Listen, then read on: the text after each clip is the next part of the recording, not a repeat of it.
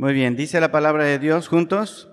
Venid, adoremos y postrémonos, arrodillémonos delante de Jehová nuestro Hacedor. Nuevamente, venid, adoremos y postrémonos, arrodillémonos delante de Jehová nuestro Hacedor.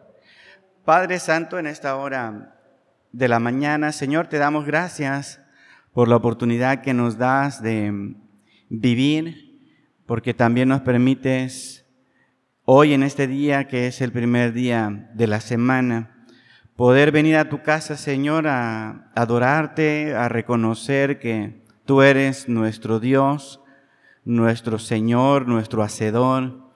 Permítenos, Padre Celestial, en esta mañana poder concentrarnos en la enseñanza de tu palabra, que podamos todos juntos aprender a reconocer estos distintivos en nuestra vida como iglesia, como congregación. Queremos pedirte, Padre, que sea tu Santo Espíritu el que nos ayude en el entendimiento de tu palabra y en el reconocimiento de nuestra iglesia. También queremos pedirte, Padre, en estos momentos que tú traigas con bien a nuestros hermanos que vienen en camino, que pronto puedan estar con nosotros y puedan también aprender de tu palabra, Señor. Tráelos sin ningún problemas, sin ninguna dificultad, que puedan llegar prontamente, Señor, y puedan junto a nosotros alabarte y glorificarte al escuchar tu palabra. Bendícenos, Señor, en esta mañana, en la exposición de tu palabra. Te lo pedimos en el nombre de Cristo Jesús. Amén. Muy bien, pueden tomar asiento, hermanos, pueden tomar asiento. Vamos a mm, entrar a nuestra clase Hoy vamos a hablar sobre otro tema referente a los distintivos bautistas, aquellos aspectos de nuestra vida denominacional que nos identifican, que nos separan también, hermanos, porque tenemos que decirlo, ¿verdad? Que nos separan de otros grupos que son cristianos también, pero no son como nosotros. Así que, por un lado, reconocemos nuestra unidad al ser creyentes, a ser hijos de Dios, al poner nuestra fe en Jesucristo como nuestro Señor y Salvador, pero también tenemos que entender que somos diferentes a los otros grupos en el cristianismo, en el protestantismo y también en la rama evangélica. Habemos diferentes grupos y cada grupo tiene su manera de, de, ser, su manera de comportarse, su manera de creer. Y nosotros estamos viendo los distintivos bautistas. En esta mañana, hermanos, vamos a hablar sobre precisamente el tema que nos sugiere el Salmo 95, 6 que es el tema de la adoración. Este es un tema, hermanos, que ha llevado a muchos debates. ¿Cómo debemos adorar en la iglesia? ¿Cuál es la correcta adoración que Dios recibe? ¿Todos debemos adorar de la misma manera? Todos los cristianos, todas las iglesias bautistas, también deberíamos adorar de la misma manera. Y este es un tema que ha traído mucha controversia a través de los años, especialmente en las últimas décadas. Ha habido mucha controversia, especialmente por la corriente carismática alrededor del mundo. No solamente alrededor de la iglesia bautista, sino alrededor de otras denominaciones que empezaron a ser impactadas por una forma de adoración distinta a la que se había hecho hasta cierto momento en la historia de la iglesia. Así que no es un tema sencillo, pero es una realidad que nosotros como bautistas necesitamos entender en nuestra manera de ser como denominación, cómo, cómo entendemos la adoración y cómo practicamos la adoración. Y este es el tema que vamos a ver el día de hoy. En primer lugar, vamos a hablar un poquito sobre la naturaleza de la adoración. La naturaleza de la adoración. La adoración, hermanos, consiste en declarar por palabra y hecho que Dios es digno de nuestro amor absoluto, devoción total y obediencia completa en todas las dimensiones de nuestra vida.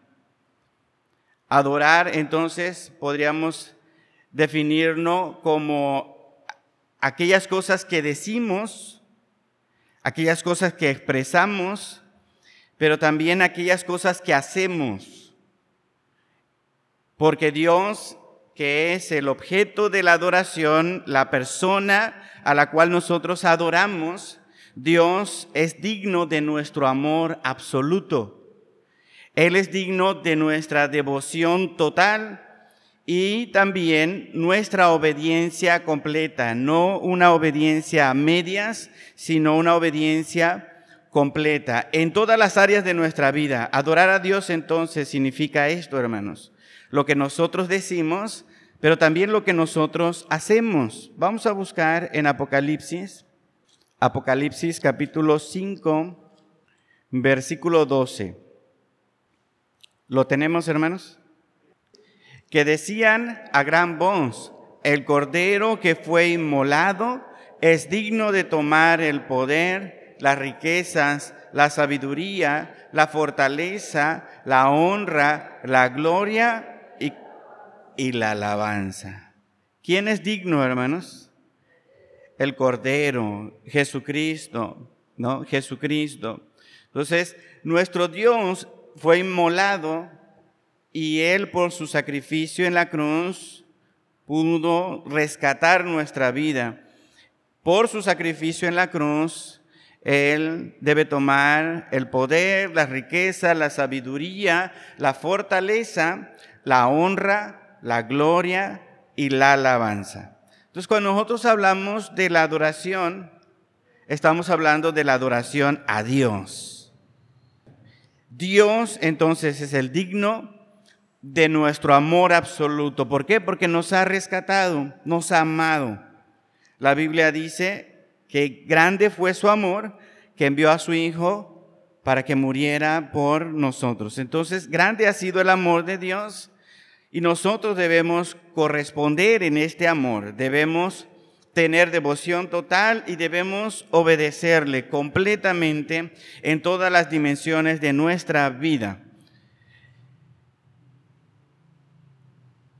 Demostramos, hermanos, nuestro amor a Dios. Demostramos nuestro amor a Dios con nuestro servicio a otros a través del evangelismo, a través de las misiones, a través del ministerio, a través de los esfuerzos también por desarrollar un mundo más justo y más compasivo. Si nosotros decimos que Dios es el único que merece la adoración, nuestro amor absoluto, nuestra devoción total, nuestra obediencia completa, este amor que nosotros sentimos por Él, debería llevarnos a servir a los demás a través del evangelismo. Si amamos a Dios, entonces debemos servir a los que no conocen de Cristo para mostrarles el amor de Dios, para mostrarles la obra de Cristo en la cruz del Calvario. Esto es la manera en que nosotros podemos demostrar que realmente amamos a Dios. Si nosotros decimos que Dios tiene el control de nuestra vida, debemos demostrar eso a través del trabajo misional. Buscar que en los lugares donde no hay la palabra de Dios, donde no se predica a Cristo, donde no se centra el mensaje en el único que puede salvar, nosotros debemos procurar que haya un lugar, una demostración de la palabra correcta de Dios en ese lugar. Hace, hace tiempo, cuando íbamos a iniciar ah, la misión en Paraíso, un hermano preguntaba, ¿y hay otras iglesias en esa colonia? aparte de la que queremos iniciar en ese lugar, hay otras iglesias allí. Y algunos hermanos que ya conocían el lugar, que ya conocíamos el lugar, dijeron, sí, hay una iglesia así, hay una iglesia así, hay una iglesia así. ¿No? no están muy cerca, pero sí las hay. Y entonces este hermano preguntaba, entonces, ¿para qué abrir una nueva iglesia allí? ¿Qué razón tiene abrir una iglesia donde ya hay una, una iglesia? Y la respuesta de algunos hermanos fue que hay de iglesias a iglesias. Y en algunas iglesias, incluso aunque sean de la denominación bautista, no todas predican fielmente la palabra de Dios. Pueden ser evangélicas, pueden ser reconocidas en su denominación, pero tal vez una iglesia en un lugar particular no esté predicando correctamente la palabra de Dios, no esté enseñando la palabra adecuadamente, no esté practicando lo que la palabra de Dios dice. Hay iglesias que aunque se llamen bautistas, pueden tener una vida libertina, de libertinaje, que no se predique la palabra de Dios, que no se hable sobre ciertos pecados. Entonces, es necesario estar involucrados en las misiones y procurar que en donde no hay palabra de Dios se predique, en donde no se predica correctamente la palabra de Dios ni se enseña, haya un espacio. De esa manera nosotros demostramos el amor a Dios y demostramos también adoración a nuestro Dios. Recuerden, el tema es la adoración a nuestro Dios. Y el asunto de la palabra de Dios es muy, muy importante en el, en el aspecto de la adoración, la palabra de Dios. Tenemos que esforzarnos también por los esfuerzos para que este mundo sea un mundo más justo y compasivo. Adorar a Dios significa ser un buen ciudadano, hermanos. Involucrarse en que aquellos que han sido puestos por Dios en los gobiernos cumplan sus funciones, porque han sido puestos por Dios. ¿No dice así la palabra de Dios? Han sido puestos por Dios. No tendrían autoridad, le dijo Jesús a Pilato, si no le fuere dada esa autoridad. Y Dios ha establecido el gobierno para que haya una sociedad justa, no, no tan malvada, no, no tan terrible, ¿verdad? Va a ser complicado porque el pecado todo lo corrompe, todo lo destruye, a todo mundo hace que la balanza se le mueva de un lugar a otro, ¿verdad? Sin equilibrio.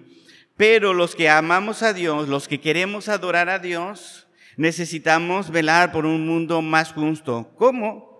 Participando correctamente en la política, orando por nuestros gobernantes, votando como se debe hacer y haciendo las obras, hermanos, de, de caridad que podemos hacer como iglesia. No solamente pensar en nosotros, sino también pensar en la gente que está fuera de la iglesia para ayudarles amar a Dios, adorarlo con todo nuestro ser, hermanos, en obediencia absoluta significa que debemos procurar estas áreas, servir a otros, llevar el evangelismo, involucrarnos en las misiones, en el ministerio, en los esfuerzos de un mundo más justo y compasivo. Pero también enfatizamos que la adoración se realiza en momentos muy específicos, en días concretos. Hablamos de la adoración allá afuera, la adoración en todos los aspectos de nuestra vida, pero también hablamos de la adoración congregacional. La adoración congregacional son momentos en la vida de la iglesia, de nuestra denominación, son momentos en, el que nosotros hemos destinado un lugar, un tiempo, una hora para poder concentrarnos única y exclusivamente en Dios. Está la adoración como todos los aspectos de nuestra vida, pero también está la adoración congregacional. Cuando nos hemos decidido reunir tal día, tal hora, para concentrarnos única y exclusivamente en Dios. Por eso es que a veces los que dirigen o los que mm, eh, los pastores que están al frente, cuando empieza el culto, dice, concéntrense en Dios. Todo lo que le estorbe para adorar a Dios, déjelo allá afuera. A su celular póngale silencio, que solamente sienta usted cuando estén haciendo una llamada, pero que no interrumpa en el culto. Si es muy urgente, puede salir y contestar. Pero si no es urgente, concéntrese en lo que estamos haciendo en este lugar, en esta hora, en este día, porque vamos a adorar a Dios, que es digno de toda adoración. ¿Mm? ¿Por qué? Porque hay un día, hay una hora, hay un momento en el que el pueblo de Dios se reúne con la única finalidad de adorar a Dios. Esa es la única finalidad es el, es el propósito más importante cuando la iglesia se congrega. Entonces, en tales momentos debe ofrecer oportunidad para que el pueblo de Dios externe su gratitud, externe su adoración, pueda alabar a Dios con toda confianza, confesar sus pecados, pedir, perdón si viene cargado, manifestar gratitud por lo que Dios ha hecho en la semana. Es el momento de la adoración congregacional donde estamos reunidos para hacer todas estas cosas hacia Dios, concentrados a Dios. Poner aquellas cargas, peticiones, angustias que tenemos en las manos de Dios. Para eso es el culto. Y todos oramos unos por otros. Así que la adoración, hermanos, en todos los aspectos de nuestra vida es importante. Pero también la adoración congregacional también es importante y no debemos descuidar ni una ni la otra. Adoramos a Dios cuando venimos aquí, pero también adoramos a Dios cuando salimos de este lugar. Todo nuestro ser, todo lo que somos, todos los aspectos de nuestra vida deben estar involucrados para adorar a Dios. Vamos a Romanos capítulo 14. Romanos, hermanos, capítulo 14, versículo 8. ¿Ya lo tenemos, hermanos? Lo leemos juntos. Dice, pues si vivimos, para el Señor vivimos. Y si morimos, para el Señor morimos. Así pues, sea que vivamos o que muramos, del Señor, ¿qué, hermanos? Del Señor somos. Así que todo lo que nosotros tenemos y somos es del Señor. Todos los aspectos de nuestra vida deben estar enfocados en la adoración a Dios. Fuimos creados, hermanos, fuimos creados para adorar a Dios. El propósito de nuestra existencia es que un día llegáramos a conocer a Cristo y entendiéramos el gran amor del Padre por nosotros. Y a partir de ese entonces, toda nuestra vida se volcara en adoración a Él. Hay otros aspectos de nuestra vida, por supuesto, pero lo más importante del ser humano es el poder adorar a su Creador. Y, esta declaración, hermanos, es algo que también está en, los, en las confesiones de fe más antiguas de nuestra denominación y de las iglesias protestantes. ¿Cuál es el propósito del hombre? Adorar a Dios. Adorar a Dios. Por eso quien, quien no conoce a Dios, quien no sabe de la existencia de Dios, quien no ha escuchado que Dios mandó a su Hijo a morir en la cruz del Calvario por sus pecados, necesita escuchar ese mensaje para que vea cuánto Dios le ama. Y que no quiere que al morir pase una eternidad sin el Creador. Sin el Creador. Cada iglesia, hermanos, debe poner especial énfasis en la naturaleza de la adoración. Fuimos creados para adorar a Dios. Podemos, debemos adorar a Dios en un día, en una hora, en un lugar, pero también debemos hacerlo en los diferentes aspectos de nuestra vida. En la adoración congregacional, porque estamos hablando de, de nuestra denominación, en la adoración congregacional, ¿cómo somos como bautistas? ¿Cómo hemos sido como bautistas? Porque cuando usted entra a una iglesia bautista es diferente la adoración a la de otros otros grupos evangélicos o protestantes? Hace algunos meses yo les mostré diferentes maneras de llevar el culto, ¿verdad? Vimos la forma luterana, vimos la forma reformada y vimos la forma de los anabautistas y es diferente. Hay algunos aspectos que ya entendemos de esas liturgias o esas maneras de adorar, pero sí vemos que hay marcadas distinciones. Por ejemplo, la la liturgia luterana, la manera de adorar de los luteranos, se parece mucho a los católicos. ¿Están de acuerdo? Mucho se parece a los católicos. La disposición de los elementos acá en, en la tarima o el altar, como algunos le llaman, es distinta a la disposición que nosotros tenemos como bautistas. Si usted va a un culto anabautista, pues es bastante extraño, diferente. A lo mejor a algunos les agradó, ¿verdad? Todos en círculo, con la mesa del Señor en el centro, todos participando, comentando, diciendo qué himnos o qué cantos se podían cantar. Pero también es una forma ajena a nuestra manera de ser como, como bautistas. Como bautistas hay ciertos elementos que son regulares, que son constantes en las iglesias bautistas. Quienes tienen ya una tradición de años, su culto es muy, muy arraigado y es muy difícil que cambien su manera de estructurar su culto.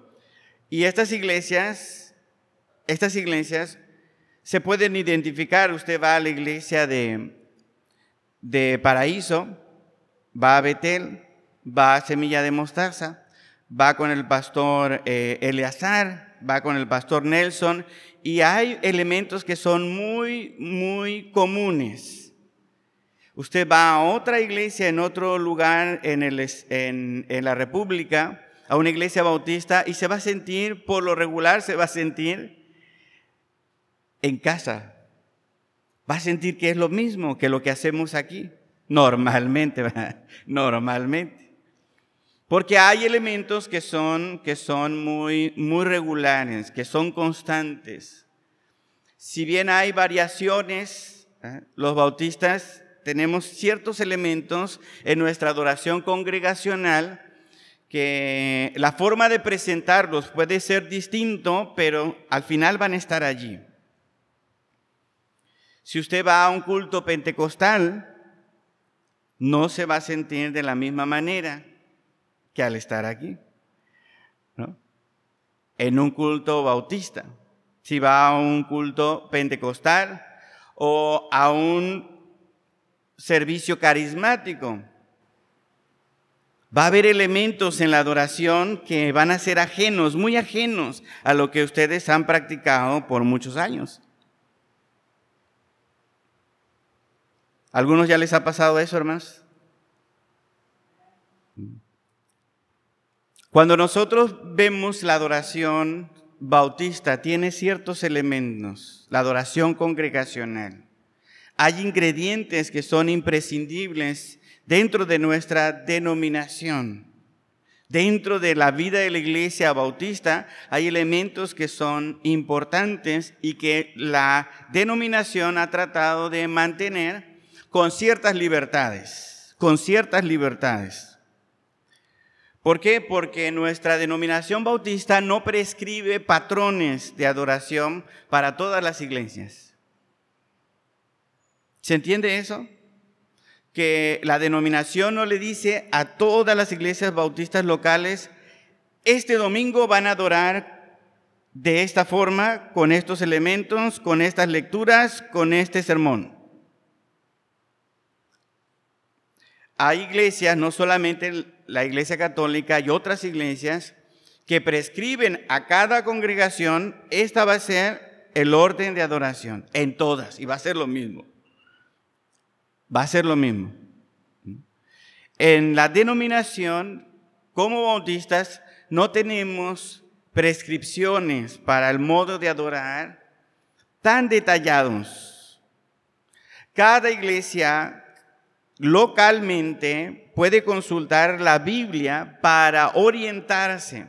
Cada congregación, hermanos, determina con cierta libertad su propio patrón de adoración, su propio esquema. Y en ese esquema somos muy parecidos. Cada iglesia, por supuesto, en ciertos elementos no tan importantes, tiene variaciones. Pero los elementos más importantes se repiten de congregación en congregación. Por ejemplo, el día y la hora. Todas las iglesias bautistas ponen un día y una hora. Y es muy raro o extraño que haya llamamientos de la congregación para, para venir durante otros días en otros horarios. Tengo conocidos pastores que, por ejemplo, cuando llega un, pastor misionero o un evangelista, llega en la semana y les voy a estar el martes en tu iglesia. Y entonces el pastor llama a todos. El martes a las 7 tienen que estar en el templo. ¿Por qué? Porque tenemos un pastor visitante, un evangelista, y los llama y los convoca en la semana, lunes, martes incluso, y ellos están ahí. Están acostumbrados a eso. Y en estas eh, denominaciones, en estos otros grupos, muchos de ellos están acostumbrados a responder, dejar lo que están haciendo para ir para reunirse. Los bautistas somos más quisquillosos en la cuestión de la hora y el día.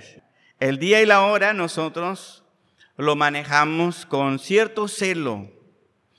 Especialmente el domingo es inamovible para nosotros como denominación. Hechos capítulo 20. Hechos capítulo 20, hermanos. Versículo 7. Lo leemos juntos, dice, y el primer día de la semana, reunidos los discípulos para partir el pan, Pablo les enseñaba, habiendo de salir al día siguiente, y alargó el discurso hasta la medianoche. ¿El primer qué? ¿Qué día de la semana? Que se traduce a domingo. ¿Correcto? Primer día de la semana, domingo. Primera a los Corintios, primera carta a los Corintios, capítulo 16. Primera a los Corintios, capítulo 16, versículo 2. 2. Primera a los Corintios 16, 2. Dice, Todos juntos, hermanos. Cada primer día de la semana, cada uno de vosotros ponga aparte algo según haya prosperado, guardándolo para que cuando yo llegue no se recojan entonces ofrendas. Ya hablamos en, otro, en otra clase sobre el contexto, pero aquí lo que nos interesa específicamente es cuándo. Cada primer día de la semana. ¿Por qué hace la referencia cada primer día de la semana? Porque la iglesia era el día en que se reunía. La iglesia del Nuevo Testamento, ¿verdad? Y estamos hablando de un periodo más o menos como de 100 años, donde vemos que hay ciertas cosas que se van estableciendo durante estos 100 años que nos sirven a nosotros como iglesia, como denominación para tratar de adquirir estos patrones que nos regulen en nuestra manera de adorar. El día principal para nosotros como bautistas, para la mayoría de los bautistas es el domingo, el primer día de la semana. La hora puede variar, la hora puede variar.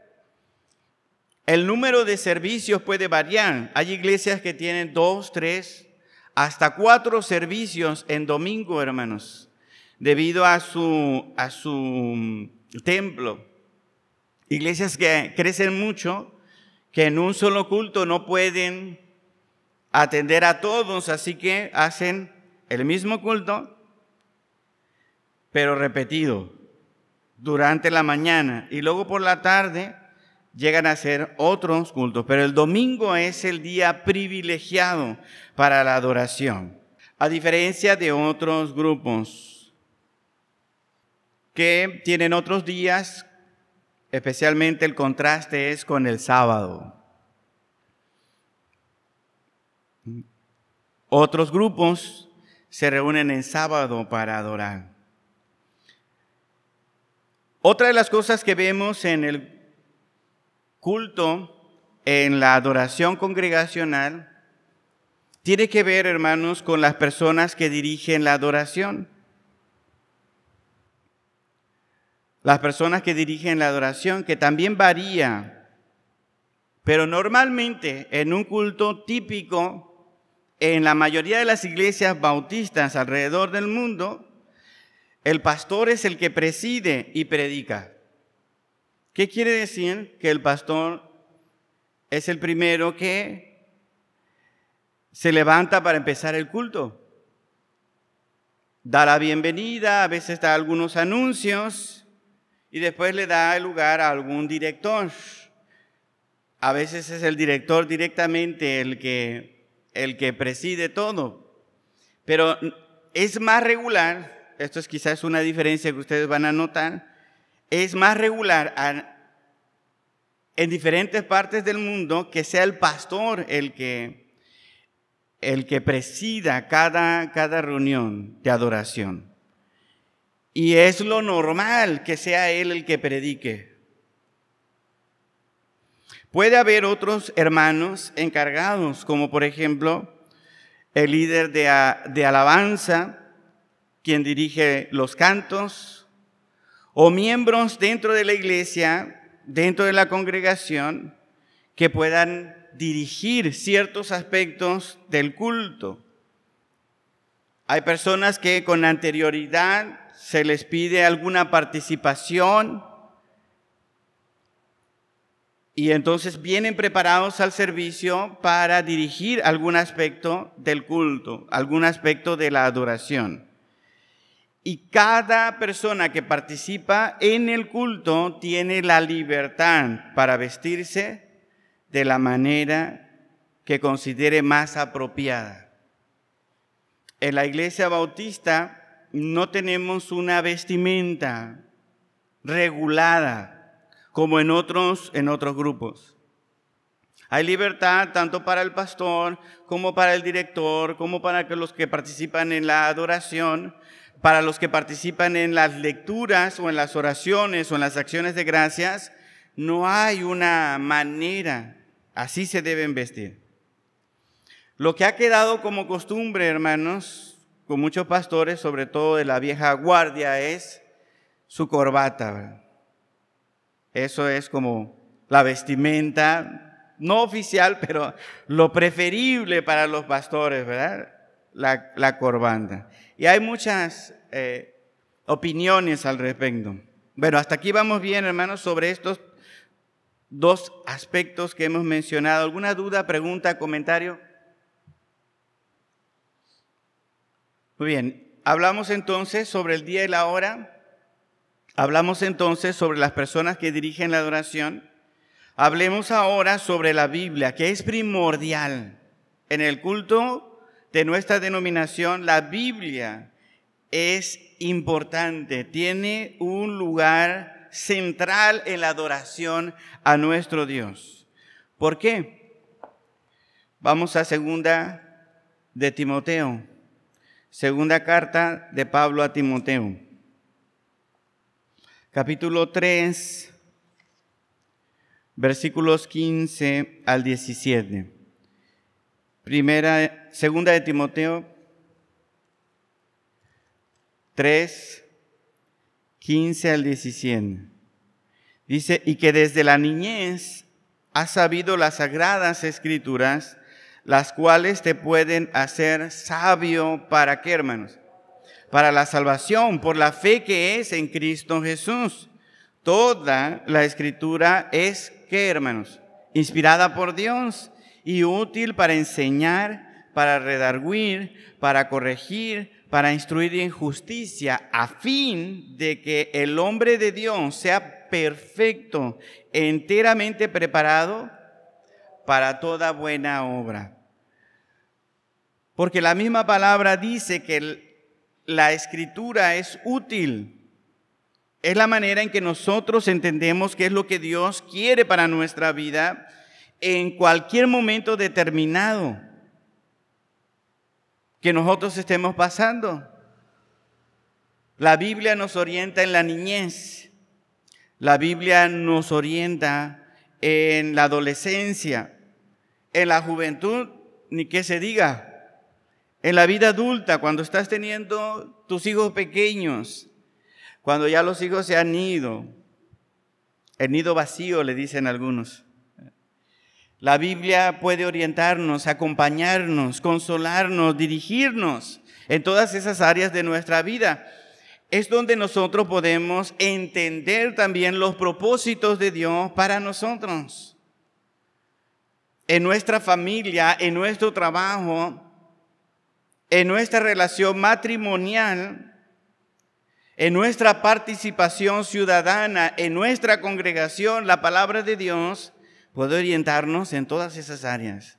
Por eso es que tiene un lugar central en la adoración. ¿Qué versión se usa o se debe usar en las iglesias bautistas?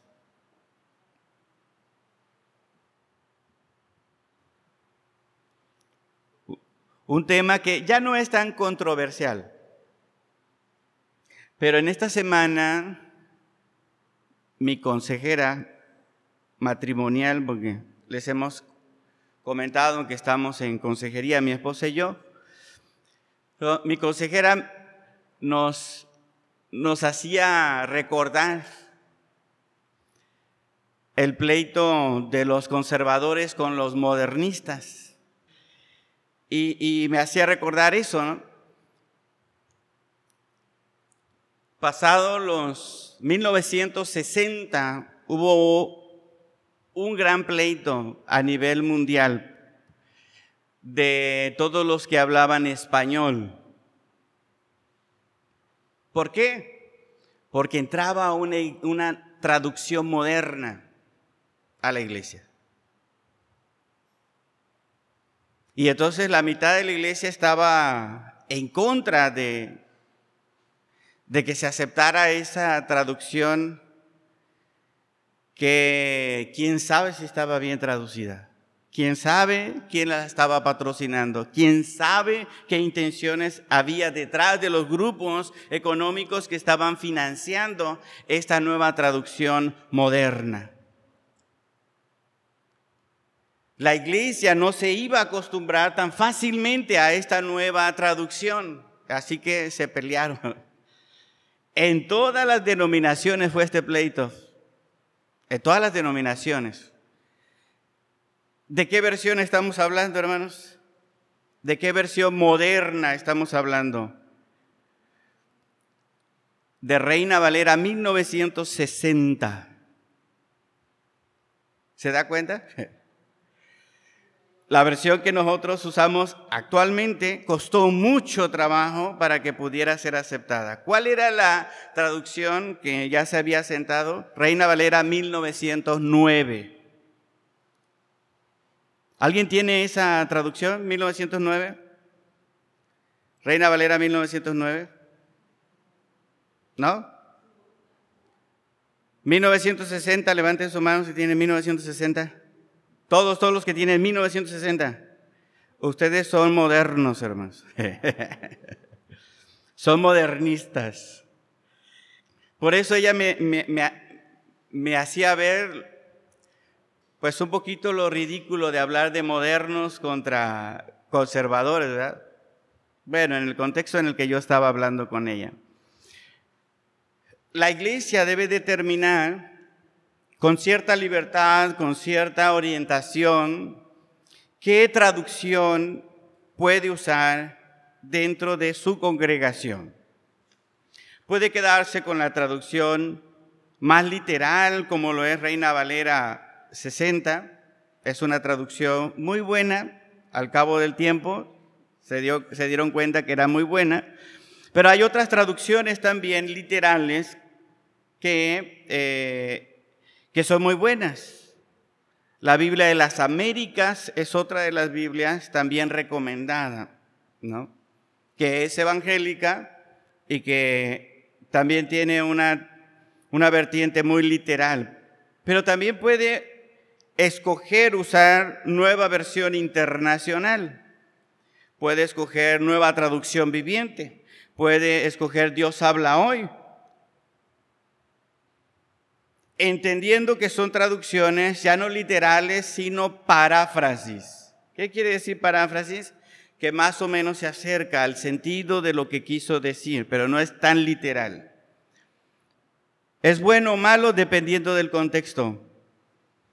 Normalmente con, las, con la juventud, hermanos, se utilizan versiones de paráfrasis. Dios habla hoy, es una de las conocidas, que es muy fácil de entender que su estructura gramatical es mucho más sencilla que un joven puede entender, que un adulto que ya está acostumbrado a Reina Valera 60 y a construcciones gramaticales más complejas. Pero aún así, siendo adultos, a veces ciertas frases de la Biblia nos cuestan trabajo. Nos cuesta trabajo. Bueno, cada, cada iglesia localmente puede decidir en el asunto de la Biblia, ¿qué traducción va a usar? ¿Qué traducción va a usar?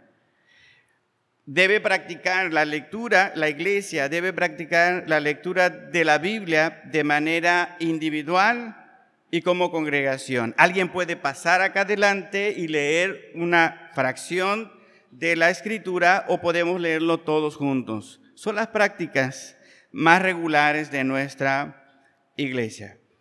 Por lo regular, cuando yo llegué era, era un poco extraño que alguno de los hermanos pasara solito a dar una lectura completa. Normalmente lo que se hacía era la lectura congregacional. Ustedes leen uno, el director leía otro.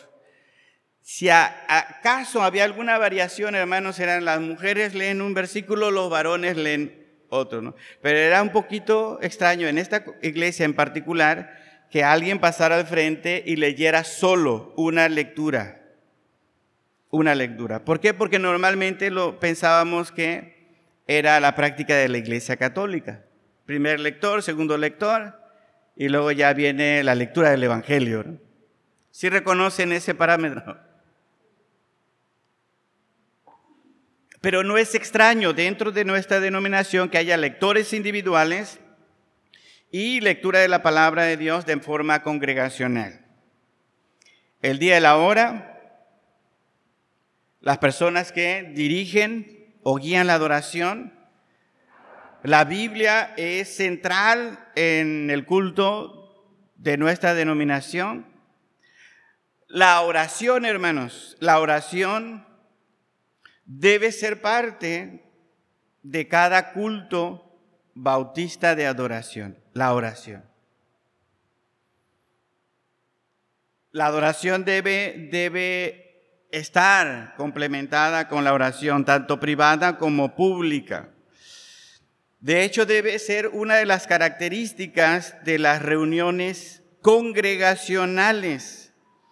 La iglesia cuando se reúne debe procurar orar.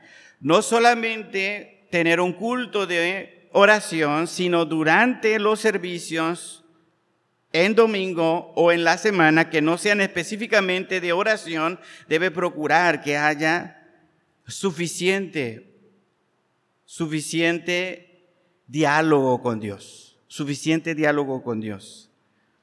¿Por qué? Porque es un distintivo de la casa de Dios. Marcos capítulo 11. Marcos capítulo 11, versículo 17. Marcos capítulo 11, versículo 17. Dice, y les enseñaba diciendo, no está escrito, mi casa será llamada casa de oración para todas las naciones, mas vosotros la habéis hecho cueva de qué? De ladrones. ¿A quién le hablaba? a los escribas y a los principales, ¿verdad? ¿Por qué? Porque estaban haciendo cualquier otra cosa menos orar con Dios, menos procurar el espacio para comunicarse con el Señor. Hay iglesias, hay denominaciones que con el paso del tiempo van dejando la centralidad de la palabra de Dios y lo segundo que empieza a suceder es que también la oración llega a ser simplemente una entrada y una salida del culto. No sé si me explico, hermanos. Una entrada y una salida. Es como las, tapas de un libro. Empezamos orando y rapidito, ¿verdad? Porque es una oración de, invocación. Y terminamos orando para que nos vaya bien. No nos pase nada en el camino, Dios nos bendiga durante todo el, el resto de la semana, pero en medio del servicio ponemos poca oración, poca oración, pero debe ser un distintivo en nuestra denominación para darle este, este propósito que Jesucristo marcó sobre en este, en este primer momento en el contexto de la del templo de Jerusalén. Pero que nosotros, al reunirnos en un lugar, en un momento específico como pueblo de Dios, al hacer la adoración, también debemos reproducir este propósito de que al reunirnos, no nos reunimos para nosotros, no nos reunimos para vernos, no nos reunimos para pedirnos ayuda el uno al otro, que puede ser, ¿no? Pero venimos aquí a pedirle ayuda a Dios a hablar con Dios, a estar en comunión con Él. A veces cuando hay problemas en las iglesias, hermanos, hay dificultades en las iglesias por un tema X que no se puede estar mencionando todo el tiempo en los cultos. A veces los pastores les dicen, hermanos, ustedes saben cuál es el problema que tenemos como congregación. Durante el servicio manténganse en actitud de oración con Dios debido a este problema o debido a este propósito que tenemos como iglesia. Y entonces la oración se vuelve un estado de todo el culto, de todo el culto.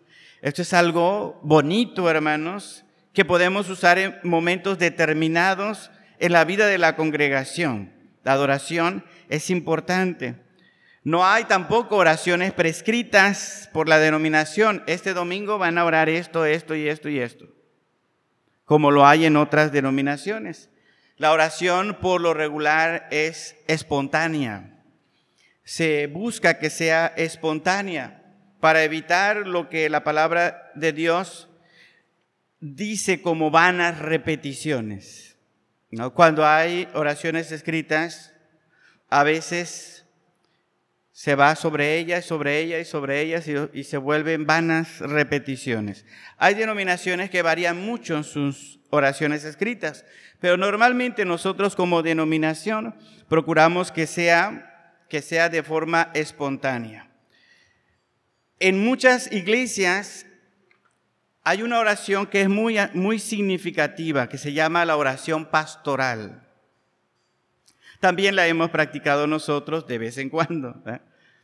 Se le llama la oración pastoral o la oración de intercesión. Normalmente la hace el pastor, esta oración de intercesión, aunque no sea un culto de oración, aunque sea un culto por la mañana, hay ocasiones en que el pastor dice, hermanos, ponga su petición urgente, algo que usted necesite que se ore esta mañana, póngale un papelito. Los hermanos que recogen las ofrendas lo van a hacer llegar al pastor y ya el pastor, antes de predicar, ora o en algún otro momento del culto. Normalmente es una oración larga. Yo creo que me he tardado a veces hasta como 15 minutos en una de estas oraciones. Larga, ¿verdad? Pesan estas oraciones porque a veces estamos parados. Pero es parte de nuestra práctica al acentuar la oración dentro de nuestros servicios y la oración pastoral o la oración de intercesión también es practicada en nuestra denominación. Por último, hermanos, el sermón como otro aspecto de la adoración en nuestra denominación. El sermón es una parte principal del culto bautista. Hechos, vamos nuevamente hermanos, Hechos capítulo 20. Hechos capítulo 20, versículos 7 al 9. Hechos 20 Hechos 20, del 7 al 9. Dice, el primer día de la semana, reunidos los discípulos para partir el pan, Pablo les enseñaba, habiendo de salir al día siguiente. ¿Y qué hizo Pablo? Alargó el discurso hasta cuándo? Hasta la medianoche. Y había muchas lámparas en el aposento alto donde estaban reunidos. Estaba bien alumbrado. Y un joven llamado Eutico, que estaba sentado a la ventana, rendido de un sueño, ¿cómo hermano? Profundo, por cuanto Pablo disertaba largamente. Vencido del sueño, cayó del tercer piso abajo y fue levantado, ¿cómo? Y fue levantado muerto. Aquí hay dos maneras de interpretar este pasaje, hermanos. ¿Qué estamos diciendo? Que la predicación, el sermón de la palabra de Dios es una parte importante. La enseñanza de la escritura es una parte importante dentro del culto de adoración. Y según este pasaje debemos tener cuidado de no dejar de enseñar, de no dejar de predicar. Así que la advertencia está allí. Y podemos interpretarlo de dos maneras. La primera, que no tarde mucho el pastor, ¿verdad? Porque si no la gente se le va a dormir. La gente no está acostumbrada a tanto tiempo de enseñanza o de adoración o de escuchar la, la predicación. Así que si alarga uno el discurso como pastor, puede que alguien caiga por ahí, ¿verdad? Cuidado, no se me duerman, hermanos. Por un lado, entonces puede ser que no debemos alargar tanto el, el discurso. O por otro lado, es que usted debe procurar mantenerse como despierto, despierto. ¿Ustedes cuáles creen que sería la interpretación más adecuada? ¿Mitad y mitad? Que no tarde mucho el predicador o el maestro y que hagamos todo lo posible por mantenernos como despiertos. No se vaya usted a caer, ¿eh? se vaya a desnucar. se vaya a desnucar. Cada vez es más difícil para la sociedad concentrarse, hermanos, poner atención. Eso es una realidad. Ha pasado a través de los siglos que la, atención, la retención, el cuidado por lo que otro está diciendo o hablando, cada vez va disminuyendo. Cuando estamos hablando del tiempo de la Biblia, no había televisión. ¿Está usted de acuerdo? No había celular. ¿Está usted de acuerdo? No había entretenimiento tan accesible para la sociedad.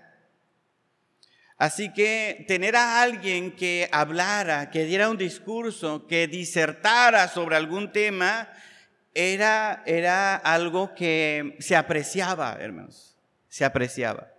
Y la gente estaba acostumbrada a estar ahí dos horas, tres horas, cuatro horas. Estaba acostumbrada a poner atención. Y aquí el énfasis que hace el pasaje es que había muchas lámparas. ¿Se da usted cuenta? Había muchas lámparas. Quiere decir esto que estaba bien iluminado. Yo peleo un poquito con eso aquí en el templo. Pero no prendan nada más una o dos líneas del templo. Prendan todo, que esté bien iluminado. Sobre todo cuando ya empieza para la tarde, hermanos. ¿Por qué? Porque un lugar a medio iluminar da mucho sueño. ¿Está usted de acuerdo? Da mucho sueño. Y si usted le toca la parte oscura, va a ser más fácil que cierre sus ojitos, porque nadie lo va a estar viendo. ¿Ah? Y si usted viene del trabajo, si usted viene cansado, si usted viene estropeado de su cuerpo, ¿verdad? Y viene al templo a media luz, ¿qué va a pasar? Segurísimo. Ni siquiera voy a tener que alargar el discurso hasta la medianoche, ¿verdad? A los 15 minutos usted va a estar roncando. Usted va a estar roncando ahí. Yo voy a tener que predicar más despacito, así, más bajito, para no interrumpirle el sueño. Entonces el texto, ¿qué es lo que quiere decir? Que era un momento importante, Pablo estaba por despedirse, para la iglesia también era un tiempo importante, estaban en un lugar específico, muy apreciado para la congregación, estaba bien iluminado, pero había un sueño profundo en este joven, en este joven. Ahora están descubriendo que la atención, el día de hoy, en un futuro muy cercano, hermanos, la atención, la capacidad de poner atención va a ser cotizado en muchos trabajos en el futuro. ¿Por qué? Porque el día de hoy estamos llenos de muchas distracciones, muchas. La gente, los jóvenes, los adultos jóvenes, estamos teniendo más dificultades para poder concentrarnos. ¿Por qué? Porque inmediatamente llega notificación de Twitter, notificación de Instagram, notificación de correo electrónico, notificación de WhatsApp, notificación del pastor. Y nos distrae de nuestras labores, de nos distrae de nuestros trabajos, nos distrae del libro que estamos leyendo, de la tarea que estamos realizando. Y esto está pasando en muchos trabajos. La gente eh, le está costando más poner atención. Las personas que puedan hacer a un lado todas esas distracciones y concentrarse para terminar su tarea, van a ser personas muy cotizadas. Les, no estoy hablando, le estoy hablando de forma secular, hermanos. ¿Por qué? Porque es un problema que estamos teniendo. Si en el trabajo estamos teniendo ese problema, en la iglesia, hermanos, en la iglesia también nos está pasando. Usted debe procurar poner atención en la enseñanza, debe procurar poner atención en la predicación. El sermón es un lugar, debe ser un lugar prominente en la predicación. Podemos poner cualquier otra cosa, podemos poner una película, podemos poner un video, podemos poner este, un sketch, podemos poner una obra de teatro, podemos poner cualquier otra cosa que rellene el programa, hermanos. Podemos hacerlo. Hay iglesias que lo han hecho, que lo siguen haciendo el día de hoy. Pero la centralidad de la palabra de Dios debe mantenerse porque es un distintivo de nosotros como bautistas. Vamos a ponernos de pie, vamos a orar y vamos a permitir que los niños pasen.